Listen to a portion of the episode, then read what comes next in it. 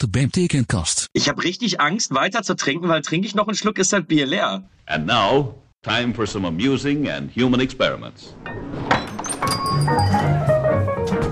When you see motion pictures, A few drinks or a short beer, Makes us see the difference between right and wrong.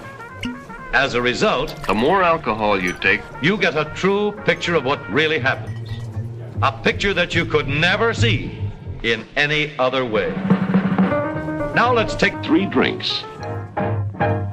Hallo zusammen und willkommen zu einer neuen Ausgabe von Drei Männer und ein Film, der Movieback Theken Podcast. Ich bin der Stu und ich mache heute eine ganz klassische Anmoderation und sage einfach Hallo Kühne, hallo Max. Hallo Stu, hallo Max. Hallo Stu. Hallo Max. Äh, Kühne. Ich wollte gerade sagen, Da war Leidenschaft drin. Da war- Das hat man gefühlt. Das war schön. Hallo. Ihr da draußen, die uns hört, für euch wird es vermutlich eine ganz normale Standardausgabe sein, aber für uns ist es eine durchaus speziellere Ausgabe. Äh, zumindest für einen von uns, denn, wie heißt es so schön auf Beamtendeutsch, nicht alle von uns sind heute am Platze. ja, das ist richtig. während der Max und ich äh, wieder in unserem ja, normalen Podcast-Biotop unterwegs sind, hat sich der Kühne gedacht, wohin kann man denn gehen, um einen Thekencast besonders zu machen? Und Kühne, wo bist du? In Belgien. Ich sitze in einem Hotelzimmer in Belgien. Und ich habe heute festgestellt, die Belgier können nicht viel, aber Waffeln. Waffeln können sie. Das ist gut. Deswegen war auch kurz die Idee, diesen Podcast zu nennen, drei Männer äh, und ein Waffeleisen, aber das ist dann nicht dazu gekommen, weil der Witz ist jetzt auch nicht so gut gewesen. Egal. Ich wollte es nicht Ihr sagen, Lieben. aber er war wirklich nicht Ja. so gut. Das ist richtig. Ihr Lieben, wir sprechen heute über District 9. Bevor wir das aber tun, machen wir das, was wir in der letzten Ausgabe etwas umgemodelt haben. Wir reden nämlich jetzt über unsere Getränke. Und ich bin so neugierig drauf, denn ich habe folgende zwei Theorien, was der Kühne sich kredenzt. Das erste ist, er ist ja in Belgien und Belgien ist ja auch bekannt für sein Bier. Das heißt, er wird jetzt irgendein fancy, total geiles belgisches Bier aus dem Ärmel schütteln. Oder aber er hat sich von zu Hause ein Brinkhoffs Nummer 1 mitgebracht. Das sind die zwei Optionen, die ich für real- realistisch halte. Deswegen Kühne, was kredenzt du heute deiner Leber? Beide Optionen wären geiler als die Option, die ich jetzt wahrgenommen habe. Ich Idiot bin in Belgien unterwegs, hab äh, beruflich war noch an der Tankstelle und dachte, ich hole mir ein Bier. Habe dann gesehen, oh, das Bier kostet hier 3,50 Euro. Ich guck mal im Hotel, was es da gibt. Die Hotelbar hat mir kein Bier mitgegeben und jetzt musste ich an meine Minibar. In meiner Minibar steht ein, eine Flasche Stella Artorios. Hm. Was das Besondere an dieser Flasche ist, es ist eine 0,25 Liter Bierflasche. Also eine kleine, aber mit einem großen Preis von 5 Euro. Aber, weil ihr es mir wert seid und dieses, oh, wow. das Ganze drumherum mir das auch wert ist, werde ich nun 5 Euro öffnen. Hört es euch an. Wow. Prost. Also, ich glaube, das ist eines, nee, ich hatte das teuerste Bier, aber du bist nah dran. Ich hatte mal so ein 10-Euro-Bier, das weiß ich noch. Das total Ich habe jetzt einen war. Schluck getrunken und das Ding ist halb leer. Es ist richtig enttäuschend. Es ist richtig enttäuschend. Das wird ein spaßiger Podcast heute. Ich habe es im Blut. Max, Um es, um es in Till Schweigers Wort zu sagen, Christian, der Christian ist für mich ein Held. Der Max weiß einfach, äh, auf welche, welche Person man heraufsehen soll. Ne? Also dafür bin ich da. Dafür bin ich da. Max, was hast du deiner Leber zu kredenzt? Ich habe mir wieder mal was gedacht, stand aber auf der anderen Seite unter Zeitdruck im Rewe Getränkemarkt. Und dementsprechend bin ich, ähm, ja, ich war mit meinem Sohn da und der rennt durch die verschiedensten Abteilungen.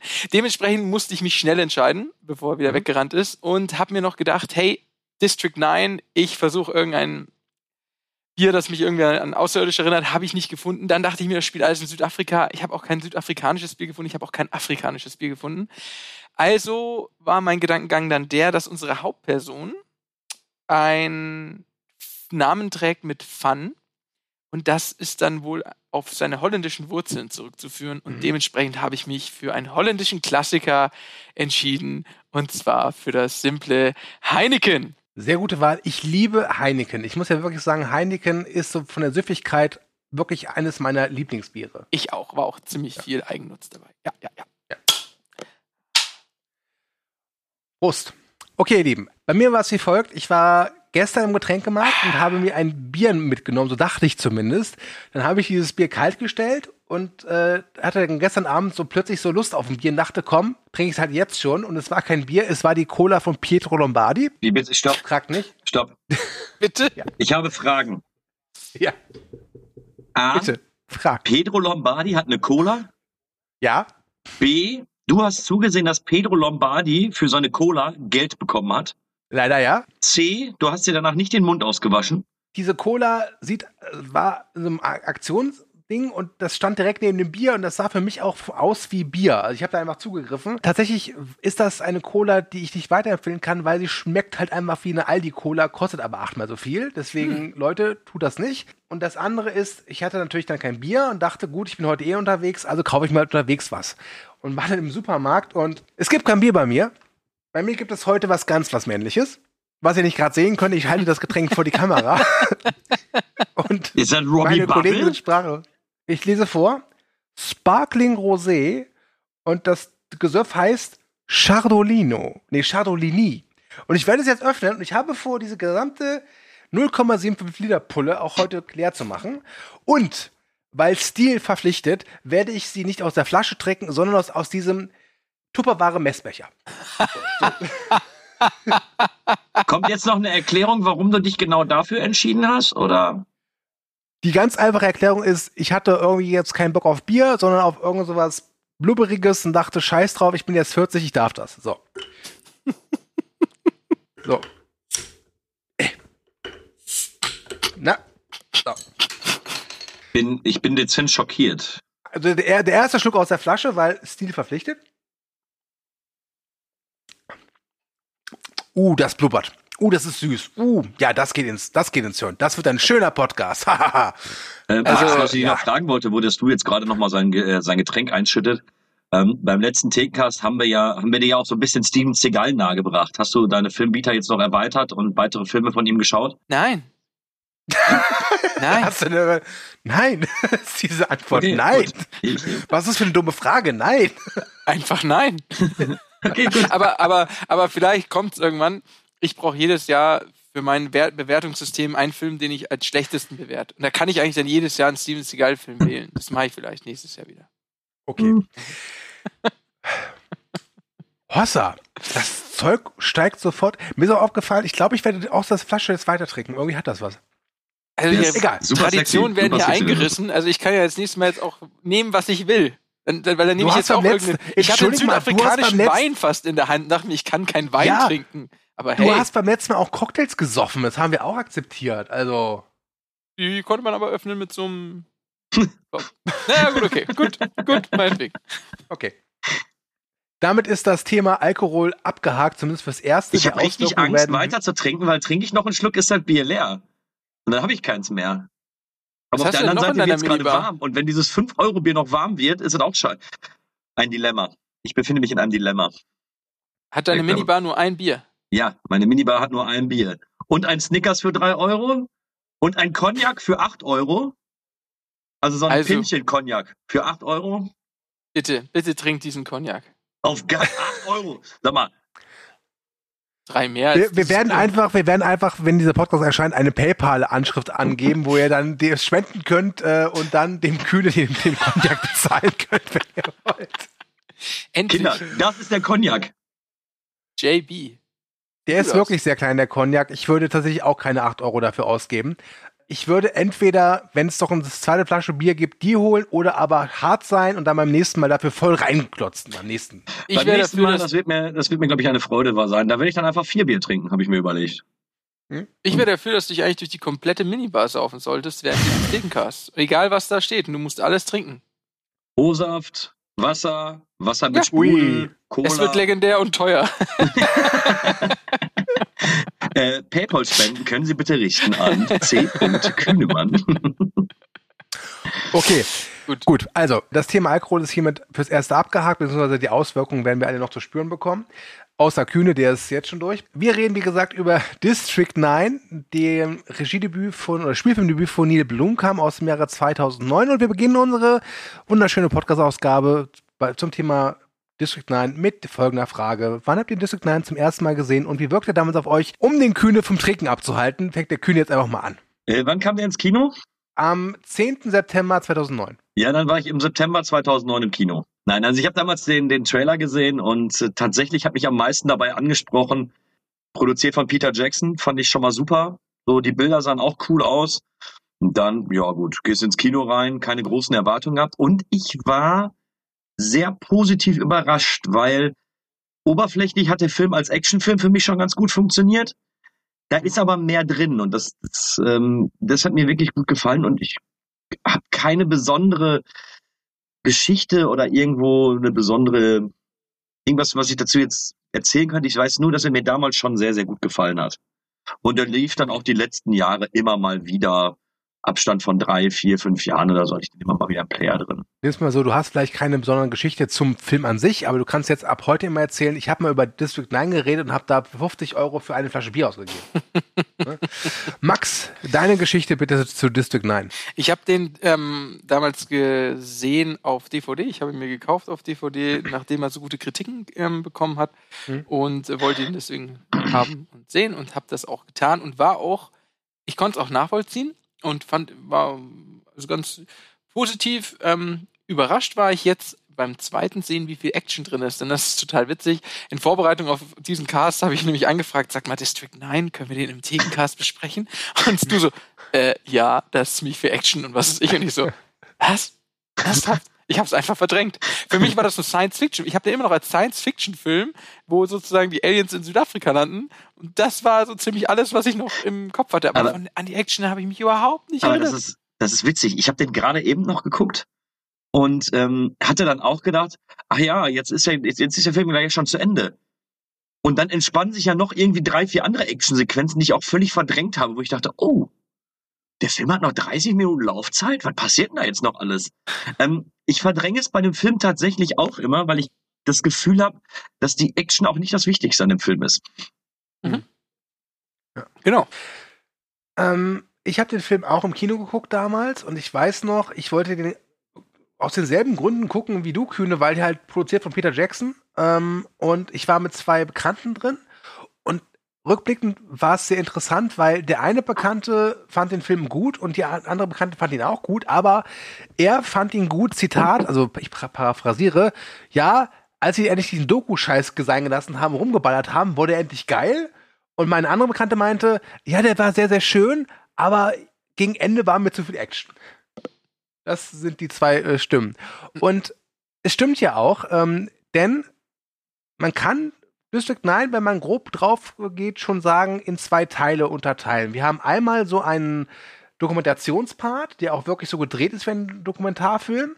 Und irgendwann wechselt der Film, nachdem man dann so kurz auch in Richtung Body Horror guckt, ähm, das Genre fast schon und wird zu einem Science-Fiction-Action-Film. Und ich habe ihn mir jetzt gestern auch nochmal angeguckt und ich war auch wieder überrascht, wie rigoros er diese Wendung vollzieht. Also das ist ja wirklich so wie gut abgehakt und jetzt gehen wir in die Vollen. Oder seht ihr das anders? Nee. Findet ihr, dass der Film wirklich einheitlich wirkt? Ich finde, er hat am Anfang noch in diesem ähm, dokumentarischen Stil schon so die, legt er schon wunderbar so diese, diese, diese Spuren zu dem, was da noch kommen kann. Also wenn man da, wenn man da sieht, wie das eine Alien interviewt wird und dann so, ja, geht zurück und dann zack, ist auf einmal der Soldat tot, weil das Alien ihn irgendwo zur Seite kickt und ähm, man sich so denkt, okay, krass, das ist das, was die drauf haben. Ähm, da denkt man sich schon, okay, da, da kann noch ordentlich was auf einen zukommen. Ähm, aber tatsächlich ist es auch so, dass ich mich vor allem daran erinnert habe, dass es diesen dokumentarischen Stil am Anfang hat. Ähm, War für mich viel, viel einprägsamer und für mich auch viel neuer als äh, dieses Action-Geballer am Ende. Wobei das ich auch schön fand. Also ich, hab, ich sehe es auch so wie Max. Ich finde schon, dass du von der Mhm. ersten Minute an eigentlich genau weißt, worauf es hinausläuft. Ja, er geht in der, in der zweiten Hälfte sehr rigoros damit um. Es gibt irgendwie einen harten Cut, wo dann sich alles eben zuspitzt. Aber es wundert mich gar nicht. So, weil von Anfang an diese, diese Situation, wenn die das erste Mal in dem District 9 sind und äh, da dann diese, die Unterschriften einsammeln wollen bei den Aliens, äh, ab, ab dem Moment ist schon klar, ja, das wird auf jeden Fall in irgendeiner Art und Weise eskalieren. Äh, Was ich jetzt ganz spannend finde, ich habe äh, mir vorhin noch ein paar Gedanken dazu gemacht. im Nachhinein habe ich gedacht, dass der Film bisschen bessere Botschaften hätte, äh, hatte, als er dann am Ende des Tages wirklich hat. Also ich hatte den damals als so unglaublich intelligent und ach, und der geht so viele, der geht so gesellschaftliche Probleme an. Ich muss jetzt aber sagen, bei der, ähm, bei der jetzigen Sichtung habe ich da ein paar Problemchen mit. Das macht den Filmgenuss nicht unbedingt schlechter, aber jetzt im Nachhinein muss ich, wenn wir da später vielleicht auch ein bisschen auf diese Gesellschaftskritik drauf eingehen, glaube ich, ein paar Sachen hätten dem Film echt gut getan. Ja, ähm, also ich finde ihn immer noch bockstark, äh, habe ihn jetzt aber auch ein bisschen runtergewertet, zumindest bei Letterbox, ähm, weil da auch ein paar Sachen drin sind, wo, wo ich jetzt sage, ah, da fehlt mir vielleicht ein bisschen so die, die Grauschattierung. Ja.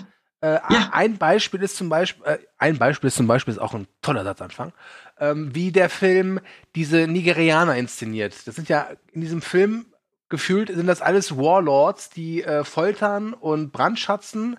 Äh, das ist übrigens auch der Grund, warum der Film in Nigeria verboten ist. Ähm, weil da die Nigerianer halt wirklich so, sag mal, als Kannibalen auch dargestellt werden. Ähm, Natürlich ist nicht, äh, sind nicht alle Menschen in diesem Film schlecht. Es gibt auch, vor allem gibt es auch sehr, sehr schlechte Weiße. Aber es ist schon so, dass auffällig, dass halt die Afrikaner oder die Nigerianer halt wirklich im Speziellen als eher nenne ich es mal, Naturvolk der von Kannibalen dargestellt werden äh, oder als fast schon als Kult, als Sekte und die Weißen sind dann halt eben die, die oder die, die bösen Weißen äh, sind dann mehr so diese äh, ja Invasoren. So, ich meine, so war es ja auch wirklich, also dass die Weißen Invasoren sind, aber ich kann das schon nachvollziehen. Trotz allem finde ich den Film von seiner Aussage sehr stark und trotz dieser, ich sag's mal, Fragwürdigkeit finde ich den auch leider immer noch sehr aktuell. Ähm, ja, bin ich bei dir, kurz aber ich gehe sogar so weit, Ja. weswegen ich dem, ich habe ihm jetzt äh, vier von fünf gegeben und ähm, ich finde einfach, dass es überhaupt gar keine Grauschattierung gibt. Mhm. Auch die Weißen in dem Film sind eigentlich alle böse.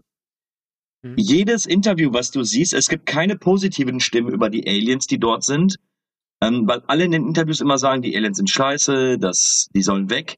Die Aliens selber sind aber auch, die haben auch keine Grauschattierungen. Da gibt's auch so gut wie niemanden drin. Vielleicht ein bisschen dieser, dieses Hauptalien, den Christopher. Mhm. Aber am Ende wird am, oder am Anfang wird gesagt, ja, die Aliens, die äh, beklauen, die fangen an, die machen Terror, aber es wird auch nie dementiert, dass dem nicht so ist. Also ich finde, das ist das größte Problem mit dem Film. Egal wie, ich, äh, wie aktuell die Situation ist, wie gut es auch dargestellt ist und wie gut mir das Ganze auch gefällt, mir fehlt einfach, damit er wirklich diesen Status bekommt, äh, richtig geil, fehlen mir einfach diese Grauschattierung, weil die hat der Film gar nicht. Okay, Max hat gerade eben zugehört und hat sein Bier leer gemacht und hat diesen, diesen Ausdruck so, Kinder, ich erkläre euch jetzt nach Politik. Deswegen, Max, bitte. Nee, ich, also, ähm, ich finde das spannend, dass, wie, wie ihr es seht. Ich finde ähm, tatsächlich, dass es keine Gewinnerseite gibt. Ich finde genau das. Jede Seite wird eigentlich als am Ende super negativ dargestellt. Mhm. Und ähm, ich finde, das betrifft die Nigerianer, das betrifft die Shrimps, das betrifft die weißen ähm, Strippenzieher und auch unseren Haupt, unsere Hauptperson, ähm, die auch eigentlich, eigentlich ein absoluter Unsympath ist. Ja. Und zwar äh, super okay, lange also- ein absoluter Unsympath. Und das ist, finde ich, etwas, in Ja. dem Film gewinnt keiner meine Sympathien. Und der Einzige, der da sozusagen noch ist, ist äh, hier der Kollege mit seinem Kind, der aber auch nichts anderes will als weg und dafür eigentlich auch quasi ähm, Hm. sich dann auf den Weg macht und Lügt, seine Leute tötet. zurücklässt. Ja, genau. Und ähm, deswegen, ich finde, ich finde, dass der Film, wenn du Entschuldigung, sagst, Max, dir wenn ich dich kurz unterbreche, aber wir haben gerade einen historischen Punkt erreicht. Kühne hat dann sein bislang teuerstes Bier in der Thekenkass-Historie soeben erfolgreich ausgetrunken. Vielen Dank. Kühne, wir sind bei dir im Geiste. Äh, darauf einen Schluck und bitte, Max, fahr fort. Ja, ähm, Entschuldigung, jetzt muss ich auch noch mal einen Schluck trinken. Mhm. Ich finde, dass der Film genau das zeigt, dass in der Situation, wo jeder sich selbst am nächsten ist, es keine Gewinner gibt. Und das ist eine unglaublich traurige und sch schreckliche Botschaft, die der Film ähm, transportiert. Aber ich glaube ähm, tatsächlich, dass das eigentlich sehr gut rübergebracht wird, dass egal wer du bist, ähm, dass die, also dass es egal ist, ob du jetzt sozusagen Mensch bist oder nicht Mensch oder schwarz oder weiß oder was weiß ich, sie alles in negativ dargestellt. Äh, Ich nicht, finde, also, da nehmen sie sich nicht viel. ich will auch nicht, dass es falsch verstanden wird. Ich sage nicht, dass ich die Aussage des Filmes nicht verstehe oder dass ich sage, das ist ein plumper oder dummer Film oder ein nicht durchdachter Film. Ich sage nur, für mich hätte, Neue Erkenntnisse belegen. Christian Kühnemann ist dumm. ich sage nur, ich hätte mir einfach bei dieser Thematik hätte ich mir ein bisschen mehr Grauschattierung gewünscht. Das hätte, das hätte ich einfach cooler gefunden, um den Film am Ende des Tages einfach noch ein bisschen besser zu finden. Aber wie gesagt, äh, bei 4 von 5 kann man ja bei weitem nicht von einem schlechten Film reden. Ne? Ja, ähm, was mir jetzt auch nochmal aufgefallen ist, ähm, der Film hat 30 Millionen gekostet. Ähm, was damals schon, also Anno, als er gedreht wurde, 2008 wahrscheinlich nicht so viel war. Vor allem, wenn man bedenkt, was das für eine Geschichte erzählt. Das ist eigentlich kein Film, wo ein Studio sagt, hier hast du mal so und so viel Geld. Und ey, der Film sieht immer noch umwerfend gut Ja, aus. ja. Hat er nicht auch Also wirklich. Oscar-Nominierung für Special, äh, beste Ja. Special Effects bekommen? Sogar, sogar Oscar nominiert für bester Film. Wie auch immer sie das gemacht haben. Warum können die das? Mit zu wenig Ähm, Budget. der- Warum sind diese der- echt komplexen Aliens so Ja. gut aus? Diese Äh, folgende, CGI-Wesen ich könnte es dir jetzt So gerne gut. erklären, wenn du mich ausreden lässt. Nein. Also, ähm, aus Prinzip nicht. Um es nochmal zu sagen. Wie haben die das? Danke. Du, bitte. Jetzt redet er nicht mehr mit uns. Hast du deine Pulle gleich Okay. schon leer? jo. Er ist nicht beleidigt, er musste nur noch seine Pulle Aber ich habe mir noch was in den, in den Terrorbecher Becher Ah, okay. von daher. Ah, gut, dann geht's ja. Also, ähm, der Neil Blomkamp ähm, oder Blomkamp ist ja nicht nur gebürtiger Südafrikaner und hat mit dem Film auch so ein bisschen seine eigene Jugend während der Apartheid äh, thematisiert, sondern der ist auch wirklich, äh, der kommt aus dem Special Effects Bereich. Vielleicht könnt ihr euch erinnern, es gab äh, fünf, sechs Jahre vor äh, District 9, auch noch vor dem ersten Transformers-Film, gab es so eine Werbung von so einem, ich glaube, französischen Automobilhersteller, wo sich so ein Auto in einen Roboter verwandelt und zurück. Ähm, und da war er mitverantwortlich. Und das heißt, der Mann hat einfach unglaubliche Erfahrungen, wenn es um Special Effects geht.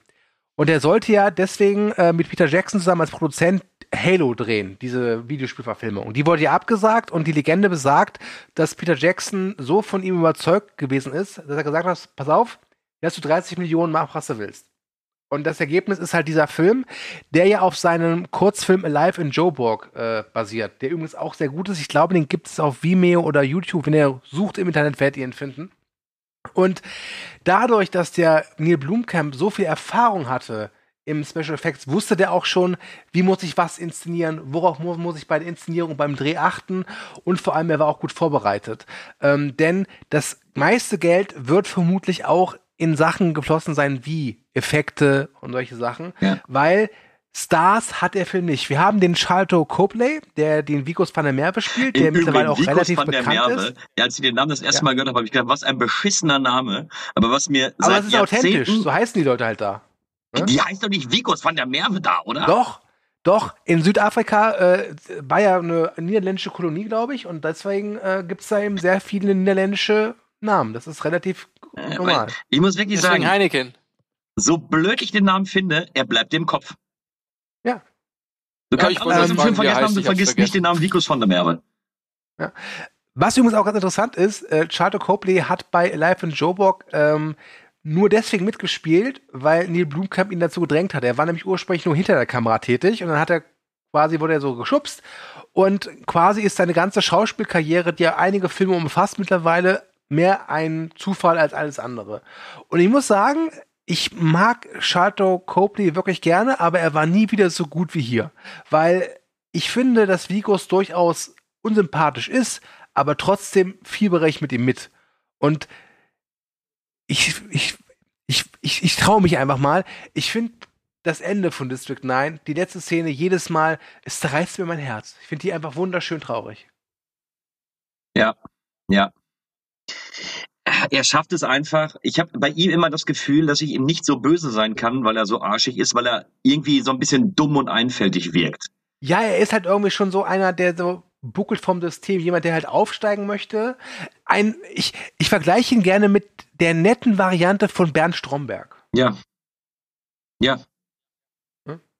Was ihr gerade nicht seht, ist, dass Max seinen Bart zwirbelt und äh, Gedanken verloren in die Kamera starrt und irgendwie so wirkt, als ob er irgendwas sagen möchte, aber es auch nicht richtig in Worte fassen kann. Und weil ich ja immer sonst derjenige bin mit Wortfindungsstörungen, sage ich einfach, Max, was sag, willst du sagen? Nein, ich finde, es stimmt natürlich, ich, ich verstehe den Stromberg-Aspekt auch allein aufgrund dieses ähm, dokumentarischen Stils. Aber ich finde, er ist ja später ganz klar, der sagt, dass es eigentlich, wo ihr hinkämt und wo wir euch hinbringen und wo, wo ich die ganze Zeit ähm, sozusagen versucht, die Shrimps hinzubringen, das ist eigentlich nichts Besseres als ein Konzentrationslager. So Ja, ja. Und der hat das total durchschaut und ist einfach so administ- administrativ tätig. Für mich ist eigentlich der perfekte Wiedergeburt eines Nazis. Und dementsprechend ähm, würde ich halt nicht sozusagen ähm, den jetzt mit Stromberg vergleichen, weil ich Stromberg sehr mag.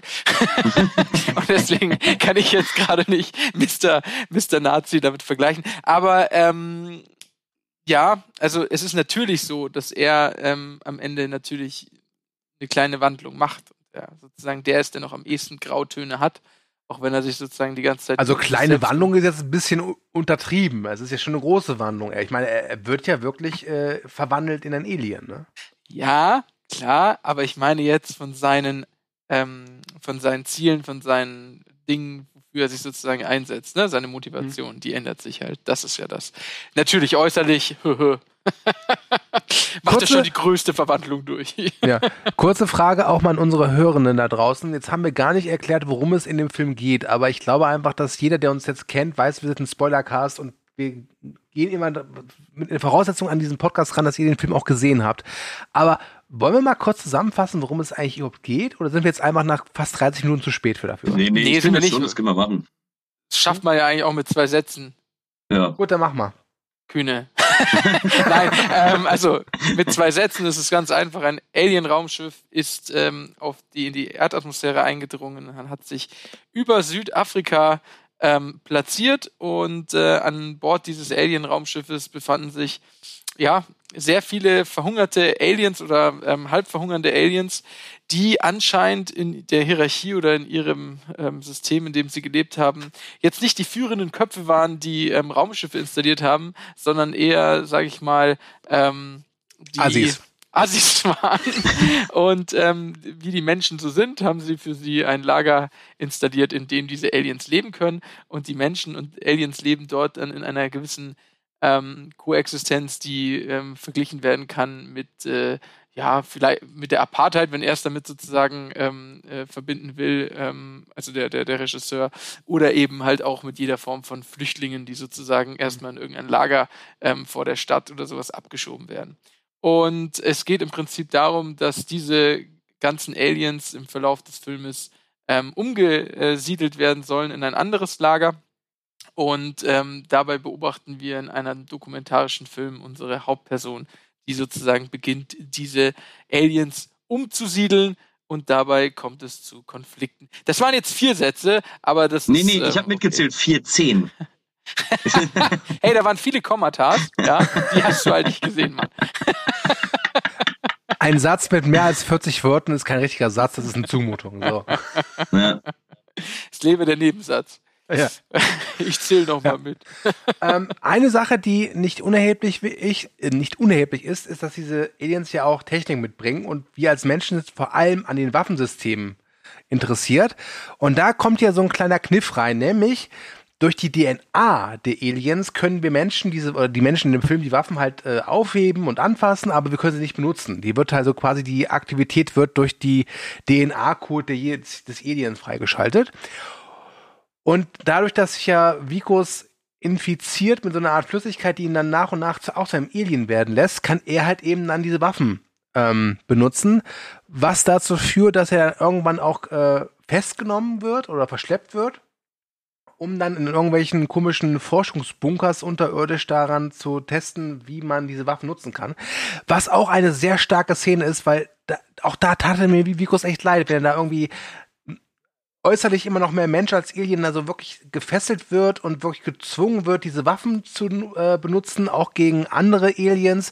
Ähm, funktioniert. Ist, ist nicht elegant, aber ich finde, dass der Film emotional wirklich bei mir zumindest die richtigen Knopf, drückt. ja, also du schaffst es einfach. Ich bin eigentlich sogar eher bei Max. Äh, Vikus van der Merwe ist eigentlich bis, bis zum Schluss hinten Arschloch.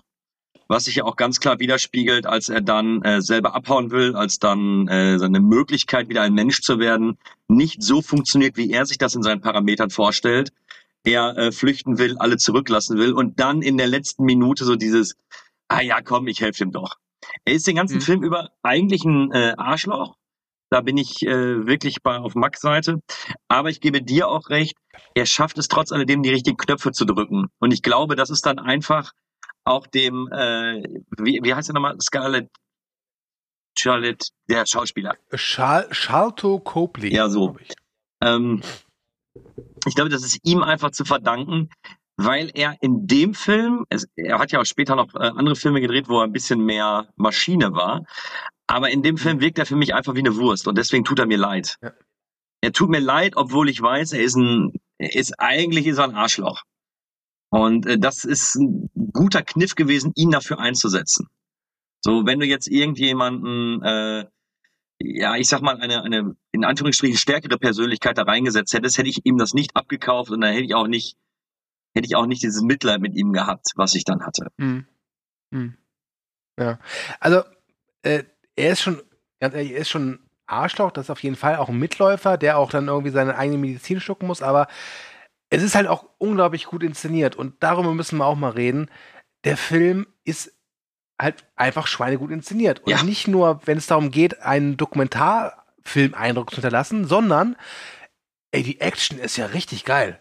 Also, ich habe überlegt, seit wann ich mal wieder so, so einen Science-Fiction-Film mit richtig geiler Action gesehen habe. Und ich glaube, zwischen Starship Troopers und District 9 fällt mir da nicht viel ein. Also allein jetzt von der Action her, von der reinen Action. Entschuldigung, mir kam gerade einfach nur der Satz. Ich will jetzt nicht sagen, dass ich da 100% dahinter stehe, aber ja, das ist Starship Troopers sind gut. Äh, ich glaube, der, der, der ganz, ganz große Vorteil ist dabei, dass die Action unglaublich geerdet wirkt. So, es, es, Ja. es passt Mhm. so, dass, äh, also du als Zuschauer nimmst die Möglichkeit wahr, dass es genauso stattfinden könnte. Und selbst diese futuristischen Waffen machen am Ende des Tages auch nur Dinge, die ich mir in irgendeiner Art und Weise vorstellen könnte. Und selbst Mhm. dieser Kampfroboter sieht nicht so zukunftsmäßig aus, dass ich sage, oh, das könnte ich mir nicht vorstellen. Und ich glaube, das Also ist der ganz, ganz große Vorteil, dass du eben ein sehr, sehr geerdetes äh, Setting hast und auch sehr, sehr geerdete Actionsequenzen, die brachial sind, wo eben auch an den richtigen Stellen auch mal Blut spritzt. Ähm, generell dieses ganze, das äh, Setting selber in District 9, wenn sie dann da schießen und sich bekämpfen, das sieht einfach toll aus. Und die Kameraführung sowie die Ausstattung führt einfach dazu, dass die Bilder fantastisch sind. Also Hm. ich glaube, ich weiß jetzt nicht, ob ich deine Aussage mit zwischen Starship Troopers und District 9, ob da jetzt noch viel war, müsste ich mir ein bisschen mehr Gedanken zu machen. Hm. Ich gehe aber so weit, dass ich sagen würde, ja, es sieht verdammt gut aus. Und wenn ich dann noch weiß, es sind nur 13 Millionen geflossen, dann sieht das noch 30. viel, viel geiler aus. Nicht 13, 30. Ja, dann, dann nicht. Aber es ist trotzdem, es ist trotzdem wenig. Also ganz ehrlich, Ja, ja, äh, der Film sieht, sieht achtmal so teuer ausgefühlt. Also Ja. äh, das ist schon eine horrende und tolle Leistung. Und was ich auch so schön finde, wir alle oder die meisten von uns haben vielleicht mal in ihrer Jugend oder vielleicht auch aktuell noch Videospiele gespielt und auch so Shooter, wo man auch mal so futuristische Waffen abfeuert. Und ganz ehrlich, es ist so, also es fühlt sich fast schon befriedigend an, wenn die Waffen dann bei District 9 wirklich mal dann abgeschossen werden. Und sie wirken halt wirklich echt. Das ist, glaube ich, mit für mich eines der schönsten Sachen im ganzen Film. Der ganze Film, obwohl wir hier über einen Film reden, in dem es um havarierte Aliens geht, fühlt sich echt an. Mhm. Ja. Das ist eine unglaubliche Stärke. Das macht er, weil er so unglaublich dreckig daherkommt, weil er nicht so clean ist, weil er nicht so. Ich finde immer, wenn man so Star Trek, Star Wars hat, hat man immer so diesen Vergleich Star Trek, diese cleane Version der Zukunft, Star Wars, dieses dreckige Universum. Und für mich sind das so richtige Aliens aus dem Star Wars Universum, die auf unserem Planeten gelandet sind. Und dann eine Ausrüstung mit sich bringen, so wie ich sag mal aus Warhammer 40k. so von den, von den Waffeneinsätzen und sowas finde ich das, ähm, das spielt, ähm, also sind, sind viele verschiedene Elemente, die da wunderbar zusammengeführt werden. Und es ist wirklich, weil es eben, also wie die leben, wie diese Aliens leben, wie sie inszeniert sind, und auch mit diesem Ideenreichtum, dass sozusagen eine Alienrasse zu uns kommt und ähm, ja, die sind nicht uns überlegen und schlauer und was weiß ich was in erster Linie, sondern die sind erstmal ähm, genauso fehlbare Wesen, die dann einfach von uns mit Katzenfutter abhängig gemacht werden. Ich finde, das spielt so viel ähm, an Ideenreichtum mit rein, weswegen Mhm. mich der Film immer wieder umhaut. Also was heißt immer wieder, halt mich jetzt wieder auch umgehauen hat. Ja, aber Und ich ähm, positiv überrascht war auch über viel Witz und viel Ideen. Also ge- gerade wo du das sagst, auch die Ja. Ideen, so dass die so mit Katzenfutter süchtig gemacht werden, finde ich schon sehr, sehr witzig. Aber eben dann auch so, so wirklich weltliche Dinge wie, als dann gesagt worden ist, ja, es gibt jetzt auch Prostitution dort. Ja, ja. So, und da habe ich Ja. gedacht, okay. Und dann habe ich wieder gedacht, ja, sehr wahrscheinlich ist es tatsächlich so. Wenn damit ein Geschäft gemacht werden kann, dann wird es genau so sein. Und, und, und die Nigerianer, auch wenn das sozusagen, ich kann das nachvollziehen, dass sie quasi zu dem genau ein, eine Volksgruppe oder ein, ein, ein, ein, ja, eine Nationalität und stellen sie quasi so dar, dass die so sind in dem Film. Natürlich ist es problematisch. Aber jetzt mal von allein von der, von der, von der Funktion her, ähm, glaube ich, stellen sie auch was dar, was immer da ist. Sozusagen immer der Versuch von wirtschaftlichen Nutzen Hm. aus irgendeiner Situation zu gehen und dann natürlich auch das ähm, Sammeln von, ich meine, der, dieser Anführer, der sammelt ja eigentlich nichts anderes als die Waffen und interessiert sich dafür und will eigentlich so ein Alien werden, um diese Waffen verwenden zu können. Ähm, ich glaube, genau so eine Faszination oder sowas, so ein, so ein Nutznießen von solchen ähm, gestrandeten ähm, Flüchtlingen, Personen oder Menschen, denen es halt einfach, sagen wir, in unserer Historie, denen es schlecht ging, da gab es immer welche, die daraus den wirtschaftlichen Nutzen gezogen haben und äh, auf verschiedenste Art und Weise. Und das ist genau das, was damit eben auch dargestellt wird. Abseits davon, dass natürlich auch wieder die Bösen ähm, versuchen, was weiß ich was, und äh, Morde an den, an den Aliens gibt, durch das System in Form des Staates. Ich habe mir noch, ich habe mir die ganze Zeit auch bei der Sichtung heute gedacht, da hätte ich mir, das ist so ein Film, wo ich mir gewünscht hätte, der hätte auch noch mal gut und gerne eine halbe Stunde mehr vertragen können. Also ich hätte gerne diese Welt noch weiter gesehen.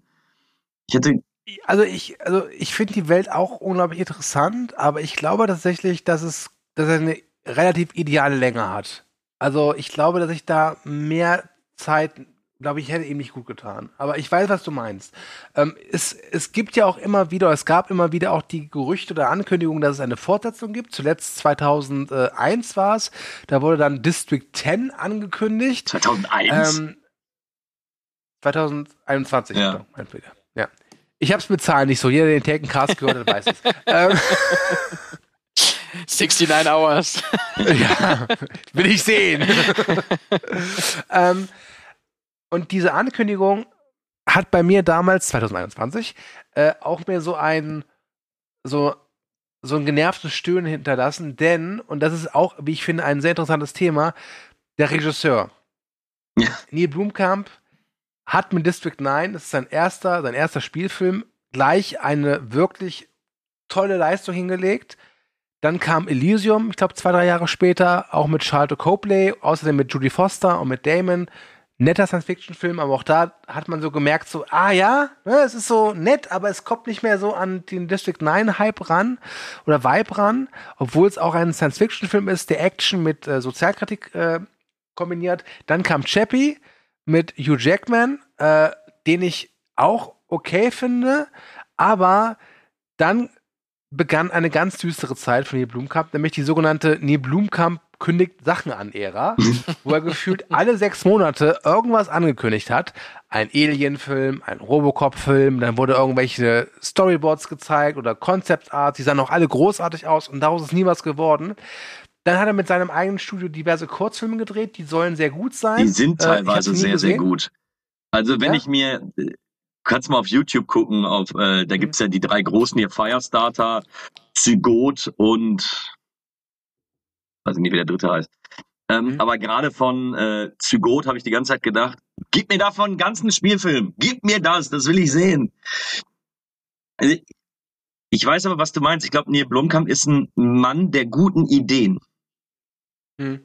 Und vielleicht, und das tut mir jetzt auch leid, das zu sagen, vielleicht hat er mit äh, District 9 auch nur Glück gehabt, dass auch das drumherum so gut funktioniert hat, weil Also, was ich dem Mann auf jeden Fall gebe, ist seine, seine Qualität, was die Technik angeht.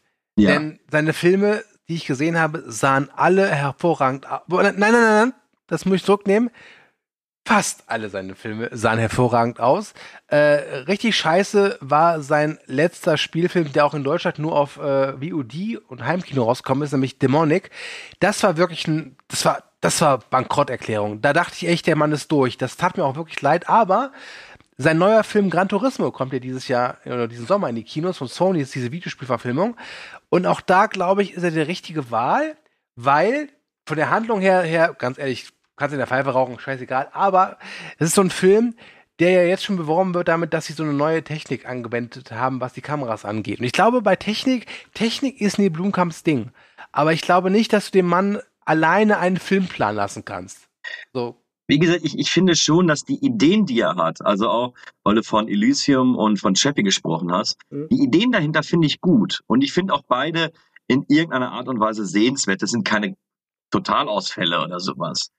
Ähm, aber er kommt einfach nicht drüber hinweg, dass ich eine gute Idee habe, aber er kann es nicht zu 100% ausformulieren, wo es hingehen soll. Hm. Und Aber ich glaube nämlich tatsächlich auch, dass District 10 nicht gemacht werden sollte. Ich glaube, ich finde es cool, wenn er so alleine dasteht. Ähm, ich brauche es nicht und du, ich finde, du hast vollkommen recht. Die Angst, dass Nier Blomkamp da wieder irgendwas anfängt weil, oder dann mit irgendwas kommt, was jetzt irgendwie nicht so geil ist, brauche ich nicht. Aber, aber Ich mal ganz ehrlich, kühne, äh, Entschuldigung, Max. Aber es war doch wirklich so, du hast irgendeine News gesehen, Neil Blumkamp kündigt irgendwas an. Bei den ersten drei, vier Mal hast du noch gesagt, so, ja cool, freue ich mich ja. drauf. Und beim fünften Mal war es noch so, ja komm, lass gut sein. Ey, ganz ehrlich, die Konzeptbilder von seinem Alien 5, ähm, Ja. das ist besser, als weil es hier Prometheus und äh, Alien Covenant da rausgegangen ist. Da waren die Mhm. Bilder alleine besser als die beiden Filme. So. Ich mag Prometheus, aber es ist ein Thema für einen anderen zukünftigen Cast, der irgendwann mal erscheint. Max, du wolltest gerade eben was sagen. Ja, ähm, ich finde, dass District 9, ich finde es fies zu sagen, dass er da Glück hatte. Ich finde, es wirkt wie, es wirkt roh. Ich finde, es wirkt ähm, sehr, dass er da all diese Ideen am Anfang hatte, die er einfach sozusagen alle mal umgesetzt sehen wollte und das auch geschafft hat. Und ich finde, man merkt richtig, wie viel sozusagen da drin war, was der sich vorgestellt hat, was er umsetzen wollte. Und ich glaube, ähm, ich habe mal gehört, in jedem Menschen schlummert ein Buch. Ähm, ich glaube, es gibt sozusagen diese Sache, dass du machst dann dein erstes Werk und da packst du so viel rein, wenn du die Kohle hast und wenn du das Vermögen hast oder die, die, die, die, die Option. Und das hat er gemacht. Und vielleicht waren die Werke danach, ich meine, Elysium klingt jetzt ein bisschen blöd, aber es ist ein bisschen ein Abklatsch, ein Stück weit. Ähm, aber ich meine bloß, das ist, glaube ich, ähm, bei dem Erstlingswerk hat er eben sozusagen ganz viel gehabt, was er sich äh, sozusagen, was er darstellen wollte, was er rüberbringen wollte, wenn es heißt, er hat seine eigene Geschichte oder seine eigene Jugend verfilmt, umso mehr, ähm, finde ich, beweist es das. Und dementsprechend, glaube ich, ähm, schwingt da viel mehr auch von ihm sozusagen mit. Und ich glaube, spätere Sachen waren dann einfach nicht mehr von derselben, ja, ähm, Power sozusagen umgesetzt oder Ja. gemacht worden. Ja, Moment, Also, Moment. das merkt ich, man dem ich, Film ich an. glaube auch, ich äh, unterbreche den Kühne gerade absichtlich, weil er sich gerade zu rechtfertigen versucht und das mag ich nicht. Aber ich, ich, ich sehe es ähnlich wie, wie, wie auch Max. Also ich bin auch kein, äh, ich glaube nicht, dass er Glück hatte mit District 9. Ich glaube wirklich, dass der Mann Talent hat. Aber zu einem, äh, es gehört halt mehr dazu, als nur Talent zu haben. Äh, Ich glaube auch wirklich, dass es nicht unbedingt immer seine Schuld ist, dass das nichts geworden ist.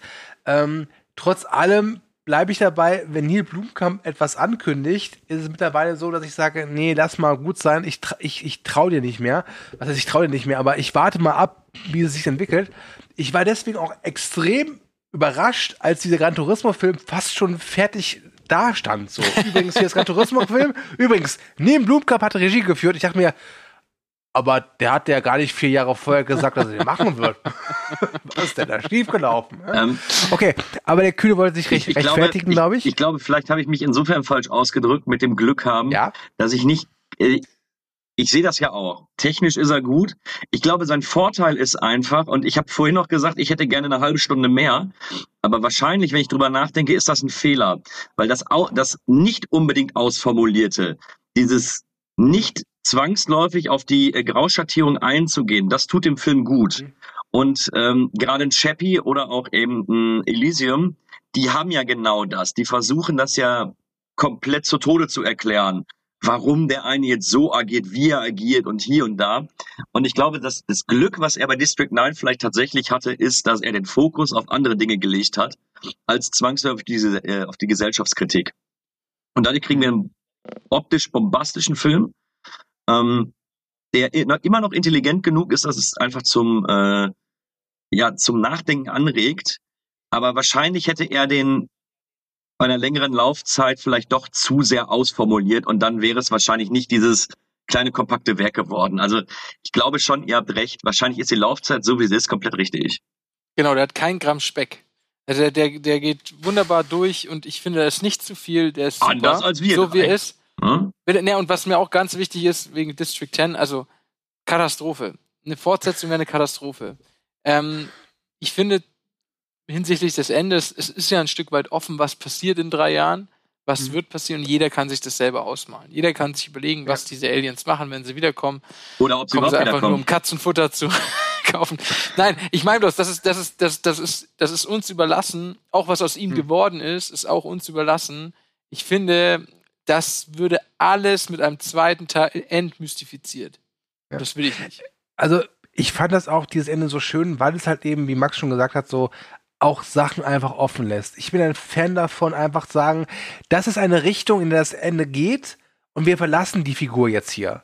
Ähm, ich hatte zum Beispiel mit einem Bekannten letzten Diskussion zu dem neuen Guardians of the Galaxy Volume 3. Ich gehe jetzt nicht darauf ein, wie der Film endet, wegen Spoiler, wobei, wenn dieser Podcast erscheint, ist der Film eher auf Disney Plus.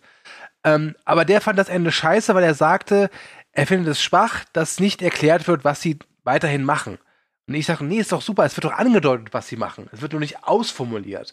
Und ich finde das Ende deswegen auch so stark von District 9, weil es gleichsam eine Hoffnung offen lässt, dass es doch noch alles gut wird und gleichzeitig aber dir auch so was sehr Pessimistisches mit auf den Weg gibt. Denn, kurz zur Erklärung, ähm, wie gesagt, Spoilercast, ähm, zu Beginn des Films wird erklärt, dass Vico seiner Frau und die beiden lieben sich wirklich. Also das, das, das lässt der, das, das, das stellt der Film auch nie in Frage, dass Vico und seine Frau sich wirklich lieben. Äh, da erklärt die Frau, dass Vicos hier immer so kleine Basteleien hinterlässt. Und am Ende des Films sehen wir dann, wie sie eine neue Bastelei bekommt. Und dann sehen wir halt, wie Vicos diese Bastelei gemacht hat, aber da war er schon ein Alien. Das heißt, er als Alien beobachtet sie. Das heißt, Vicos ist immer noch als Alien unterwegs. Aber natürlich gibt es noch Hoffnung. Und das ist ein so zart bitteres, aber auch gleichsam niederschmetterndes Ende, ähm, was ich sag mal so, in einem Blockbuster-Film wäre dieses Ende, glaube ich, nicht vorstellbar, weil da brauchst du, glaube ich, wirklich was Glücklicheres. Und der Film ist sich da seiner, seiner Macht bewusst, dass er weiß, okay, ich bin nur ein 30 Millionen Film, ich kann mir das erlauben. Ich sehe zwar aus wie 100 Millionen, aber ich bin 30 Millionen und gehe jetzt mit einem Ende raus, wo man den Zuschauer so ein bisschen in der Schwebe lässt. Ey, und ganz- das mag ich. ganz Genau, das ich ist sehr, sehr eben, gerne. es Das ist war ein eben großartiges nicht Ende. Hollywood. Und das Ja. ist eben das Ding, es ist sein Erstlingswert und das ist nicht Hollywood. Und Elysium ist halt dann einfach das Hollywood-Verbraten der Geschichte. Aber, So, aber vielleicht noch blöd mal zum. Ende, warum Guardians of the Galaxy, warum das alles nicht ausformuliert ist. Es ist nur nicht ausformuliert, damit ich noch möglichst viele andere Filme daraus drehen kann. Aber lass mal Disney mal außen vor. Scheiß Disney. Ja, okay, eine Sache noch dazu, weil ich mich gekränkt fühle, weil ich diesen Film wirklich liebe. Fuck the MCU, aber ich liebe die Guardians of the Galaxy. Das hat sich mit dem dritten Teil nicht geändert, der auch toll ist. Okay, reden wir weiter über die Nein. Weißt Ähm, du, gut, dass wir hier noch Werbung für den Film gemacht haben. Der wird sehr wahrscheinlich weltweit nicht genug einspielen. Und da ist es einfach Ja, gut, wenn unsere wichtig. Expertise auch nochmal dazu führt. Galaxy 3, der hat erst jetzt 200 Millionen Intos. Das ist zu wenig. Ja, Ja, ganz ehrlich, als, Disney- als Disney Plus-Kunde frage ich mich, ob ich überhaupt noch ins Kino gehe. Für die ganze MCU-Scheiße. Kann ich mir alles daheim Ja, schön auf der knicken, Couch das. MCU ist scheiße. Warum soll ich da Würde ich einfach reingehen? nicht mehr Warum soll machen. ich, das, warum soll ich das machen? Jetzt, nach eurer Werbung, überlege ich es mir, ob ich mir noch anschaue im Kino. Wir werden im Nachgang also- äh, zu diesem Podcast einfach nochmal ein bisschen darüber sprechen. Und äh, Tatsächlich, tatsächlich glaube ich wirklich, dass die Guardians irgendwann mal auch hier auftauchen können als einziger Marvel-Film. Aber gut, wie gesagt, anderes Thema, lass uns nicht darüber reden. Der Lass uns noch ein bisschen über District 9 reden. Nein, Ähm, Blomkamp ich weiß- sollte einen Marvel-Film machen. Entschuldigung, nur mal kurz. Äh, Neil Blumkamp wird eines Tages einen Marvel-Film machen, weil jeder Regisseur macht irgendwann einen Marvel-Film. Also, außer vielleicht Michael Haneke, wobei das würde ich mir sogar ansehen.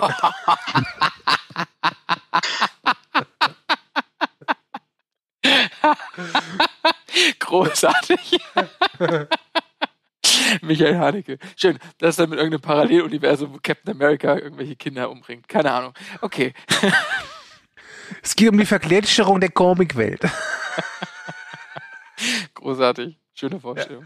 Gut, bleiben Man wir merkt endlich mal bei gerade, man 9. merkt gerade, dass, dass, dass, dass, 9. dass der Schuki und ich mehr Alkoholintus haben als der Kühne. Ich bin einfach traurig, District- weil die kleine Flasche schon leer ist.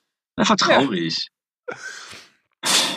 Warum hast Leute, du so ein Zittern? Ich will, ich will so ehrlich sein, Zittern? Ich habe heute nicht so viel Zeit gehabt, deswegen, ich habe nicht so viele Sachen mir äh, äh, hier heraussuchen können.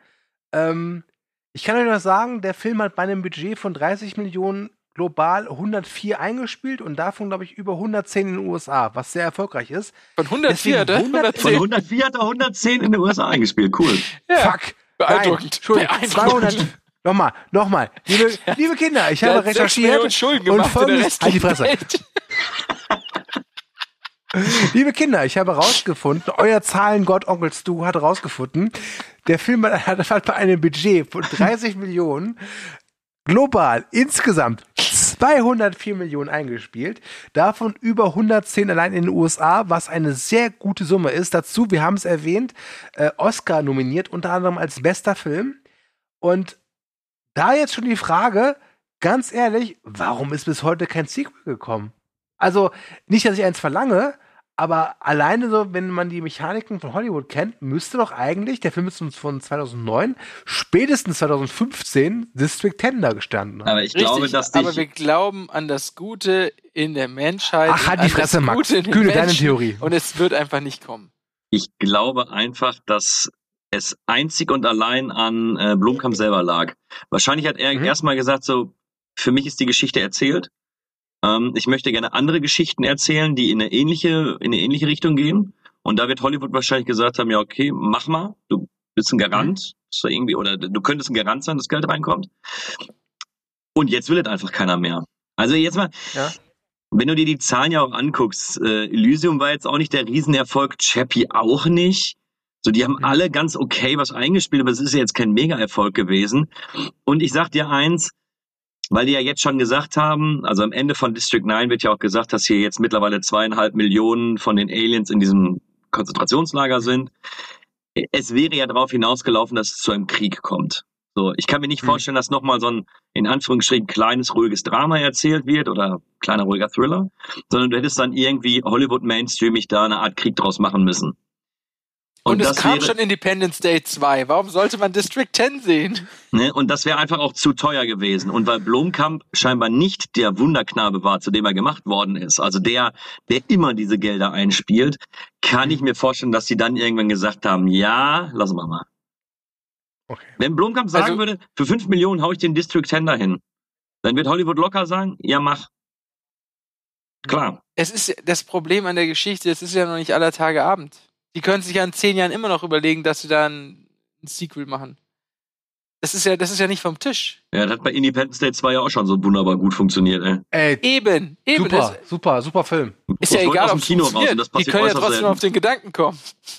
Scheiß Independence Day 2. Ich sag Ich habe mir den nochmal angeguckt, Erwachen. weil ich Wie gar nicht viele Jahre konnte, dass das? der so scheiße ist. Ja, wer schaut sich das denn wirklich an? Selbst schuld. Boah, Max, die ja, aber Independence Day werden 2 dich kann ich euch erzählen, da habe ich zweimal im Kino geguckt. Welchen? Folgendes, also ich, ich, ich erzähle es mal. Ich sollte in die Pressevorstellung gehen. Was was lustig ist, äh, dank äh, einer Fehlinformation von Thomas, hallo Thomas, äh, liebe Grüße, habe ich die PV verpasst. Ich war, bin ins falsche Kino gefahren, also keine PV für mich. Ich war total am Boden zerstört. Ich war, ich war, ich war todtraurig, wirklich todtraurig. Ähm, und dann bin ich zum Kinostart direkt reingegangen und Überraschung, wird denn scheiße. Problem war, dass ich meinem besten Kumpel damals gesagt habe, pass auf, lass uns mal am, äh, kurz nach Kinostart zusammen Independence Day 2 gucken. Und weil ich Idiot nicht warten konnte, ja, bin ich vorher schon reingegangen und jetzt stand ich da und musste mit ihm halt Independence Day 2 nochmal gucken. Das war hart. Ja. Es war hart. Ich hätte ihm Geld dafür bezahlt, dass er nicht ins Kino geht. Ich war damals pleite. Ich habe Ja. mein ganzes Geld für Kinokarten ausgegeben. Drecksfilm. Selbst schuld. Okay, liebe Leute, was ihr gerade nicht sehen könnt, ist, äh, der Kühne hat seit ungefähr ja, fast 45 Minuten, seitdem er da sein Bier ausdrucken hat, so einen depressiven Gesichtsausdruck. Der Max der tänzelt gerade mit, leer, mit drei leeren Bierflaschen vor der Kamera umher. Ähm, ich habe mein Gebräu auch leer gemacht und meine Fresse, dieses Prickelding, das, das saust in die Birne. Und ich weiß auch nicht mehr richtig, was ich jetzt zu District 9 sagen soll. Nee. Ähm, wenn ihr noch zwei Themen, oh nee, ihr zwei, wenn ihr zwei noch Themen habt, wollte ich sagen, dann gerne raus damit. Also die Waffen, die dafür sorgen, dass die anderen, dass der Gegner platzt, sind bombastisch. Gut, Das das, haben platzende Köpfe aber immer ansehen. Äh, platzende Köpfe sind immer gut. Ja, aber die haben irgendwie sowas, das, das sieht so glaubhaft aus. Das war das, was ich weiß, ich wiederhole mich und du auch und so. Hast du schon auch tausendmal gesagt, das sieht wirklich so aus, als ob das passieren würde. Aber das ist bombastisch, wie die einfach platzen. Das, Folgendes, ihr da draußen, ihr hört wahrscheinlich gerade den Alkohol aus Max sprechen, was sehr interessant ist, äh, wir sehen uns ja auch während der Aufnahme, via Kamera bei Skype. Und der Max führt sich gerade so ein bisschen auf, als ob er als Gast beim literarischen Quartett wäre. Also er gestikuliert gerade sehr, ähm, er fühlt sich gerade wahrscheinlich sehr clever und ich kenne das aus eigener Erfahrung, er wird sich morgen dafür selbst hassen. So, Er hat auch ganz Also schön. Gesichtskirmes, wie ich gerade sehe. dass dieses Platzen fantastisch aussieht, werde ich auch morgen noch bestätigen können. Das, das, das glaube ich dir. Also das bin ich auch voll deiner Meinung. Aber ihr Lieben, ich wäre dafür, dass wir jetzt mal zu einem Schlusspunkt kommen. Body Komm, mach Bodycount Quiz jetzt endlich. Genau. Bodycount Und wir leiten den Schlusspunkt mit dem Bodycount Quiz ein. Ähm, deswegen meine Frage laut All Out of Bubblegum, die uns schon so oft geholfen haben beim Bodycount Quiz. Wie viele, und jetzt aufpassen, möchte von euch zwei Antworten auf zwei Fragen haben. Wie viele Menschen sterben in District 9 und wie viele Aliens aka Shrimps sterben in District 9? Wie gesagt, als Quelle All Out of Bubblegum. Und äh, wer fängt denn mal an? Ihr beide guckt gerade so gelangweilt. Ähm, ich glaube, der, der Max fängt mal an. Ich überlege nur gerade, ich überlege nur gerade. Also, ähm, tatsächlich, wenn ich mich jetzt zurückerinnere, ich kann mich auch vollkommen täuschen, weil ich so ein bisschen das Gefühl habe, alles ist so ein bisschen bei dem Film an mir vorbeigezogen. Ich glaube, dass von den Shrimps weniger sterben als von den Menschen, weil die Menschen ja die Antagonisten sind am Ende. Ähm, und ich äh, sage jetzt einfach mal, ich sag mal 20, 40. 20 Also 20? Shrimps, 40 Menschen. Okay? Bühne? 15 Shrimps und 35 Menschen. Oh, Kühn hat dazugelernt. Uh. Guck mal, aber ich bin nicht nur einen drunter. Ja, klar, du willst deinen eigenen Stil etablieren, verstehe schon. Kühne, du sagst bei beiden Sachen mehr als Max, ne? Weniger. Weniger. Nee, 15, 20, 35 40 versus 20, 40. Okay, ja, ich bin auch schon voll. Also, es sind, wir machen es spannend, es sind insgesamt 59 Opfer. Wow, mit 20 und 40 Insgesamt. bin ich ja so nah dran. Es sind 49 Menschen und 10 Aliens. Ja, einigen wir uns auch von unentschieden, wa? ja, ich muss jetzt nur noch deine Arme abschlagen. ja, schön. Gut, das könnt ihr dann gerne machen, wenn die, wenn die äh, Mikrofone ausgeschaltet sind und ich im Bett bin, weil dieses, diesen Sexualfetisch, den muss ich mir heute Abend nicht mehr Der ist mir auch neu. Ich weiß Also. auch nicht, ob ich den so gut finde. Ritter der Mhm. Kokosnuss. Ihr Lieben, wir sind am Ende von unserem Podcast von District 9. Ähm, ich hoffe, es hat euch gefallen. Wenn nicht, seid ihr schuld, nicht wir. Und jetzt, wir haben eine neue Sache für uns entschieden. Wir werden jetzt immer am Ende jeder Folge euch und uns bekannt geben, welcher Film als nächstes dran ist. Äh, District 9 war ja Max Pick. Jetzt bin ich wieder dran. Und ich hatte ja in der letzten Ausgabe oder der vorletzten schon erwähnt, ich hätte mal wieder Bock, mein Bock, eine Komödie zu nehmen. Und Überraschung, mache ich nicht. Ich nehme keine Komödie. Ich nehme einen Film und der Kühne weiß schon, welcher Film drankommt. Der Kühne aber der freut Max sich, weil weiß er weiß, was drankommt. Und ich werde äh, zur Information an euch da draußen, wir nehmen diesen Podcast schon relativ früh auf, nämlich am 11. Mai. Äh, es kam letztens ein Trailer raus und dieser Trailer hat mich dazu veranlasst zu sagen, ja, Yes! wir machen einen Film, Geil, der bald fortgesetzt wird. Ähm, das Interessante ist, wir alle drei haben diesen Film schon gesehen. Äh, der liebe Max und ich sind in der Kategorie, nee, lass mal, der ist schlecht. Und der Kühne ist in dem Team so, was habt ihr denn erwartet? Der ist so, ist er gar nicht. Und wir werden beim nächsten Thekencast über genau diesen Film reden. Und ich glaube, dass Max weiß, welcher Film gemeint ist. Und Max, klär uns auf. Was ist der nächste Film Richtig. am Petencast? Also gestern Abend, lag ich, gestern Abend lag ich in meinem Bett und hab Movie Break natürlich, wie ich es jeden Abend, bevor ich ins Bett Ja. gehe, einmal durchgescrollt habe. Und da habe ich mich gefreut, als ich das einmal gelesen habe, dass es einen neuen Trailer gibt zu Mac 2. Und diesen Trailer habe ich mir reingezogen und habe mich meines Lebens gefreut. ähm, krankt an dem alten Zeug, aber es ist egal. Ähm, Mac 1, geile Wahl ist du. Danke dafür. Gern geschehen. Ähm, deswegen freut euch drauf. Mac 2, was ihr übrigens nicht wisst, wobei ihr wisst es schon, weil ich habe ja gesagt, wann wir das hier aufnehmen. Wir haben tatsächlich noch einen anderen äh, Podcast in, in der Pipeline, nämlich der zur Alarmstufe Rot 1 und 2. Das heißt, wir produzieren den gerade ordentlich vor, deswegen erwartet bitte nicht, dass, dass ihr Mac, äh, den Mac Podcast hört und wir den Mac 2 schon gesehen haben. Das könnte nämlich nicht unbedingt hinhauen, aber sei es drum. Ich freue mich sehr drauf, weil jeder weiß, Haie und Kühne, das gehört zusammen wie. Und das war unser erstes Zusammentreffen mit äh, Schuki im Podcast. Da war er als Gast, als Ja, wir stimmt. Sea gesprochen Ja. So, haben. so haben wir uns kennengelernt, Christian. ja. weißt du? Und daraus ist eine innige Liebe entstanden. Und die Haie Ja, werden sogar immer Christen. größer. Alles klar. Gut, damit sind wir hier endgültig zum Schluss gekommen. Wir machen beim nächsten Mal den Mac. Ich freue mich sehr. Ich würde mich auch sehr freuen, wenn ihr das äh, hier kommentiert und liked. Der Movie Back gibt es überall, wo es Likes gibt. Also lasst uns eins da. Danke fürs Zuhören. Gehabt euch wohl. Ich sage auf Wiedersehen. Dann sagt der Max Tschüss. Und weil der Kühne noch am nüchternsten ist, gehört, diese fängt schon gut an, gebührt ihm das letzte Wort. Tschüss.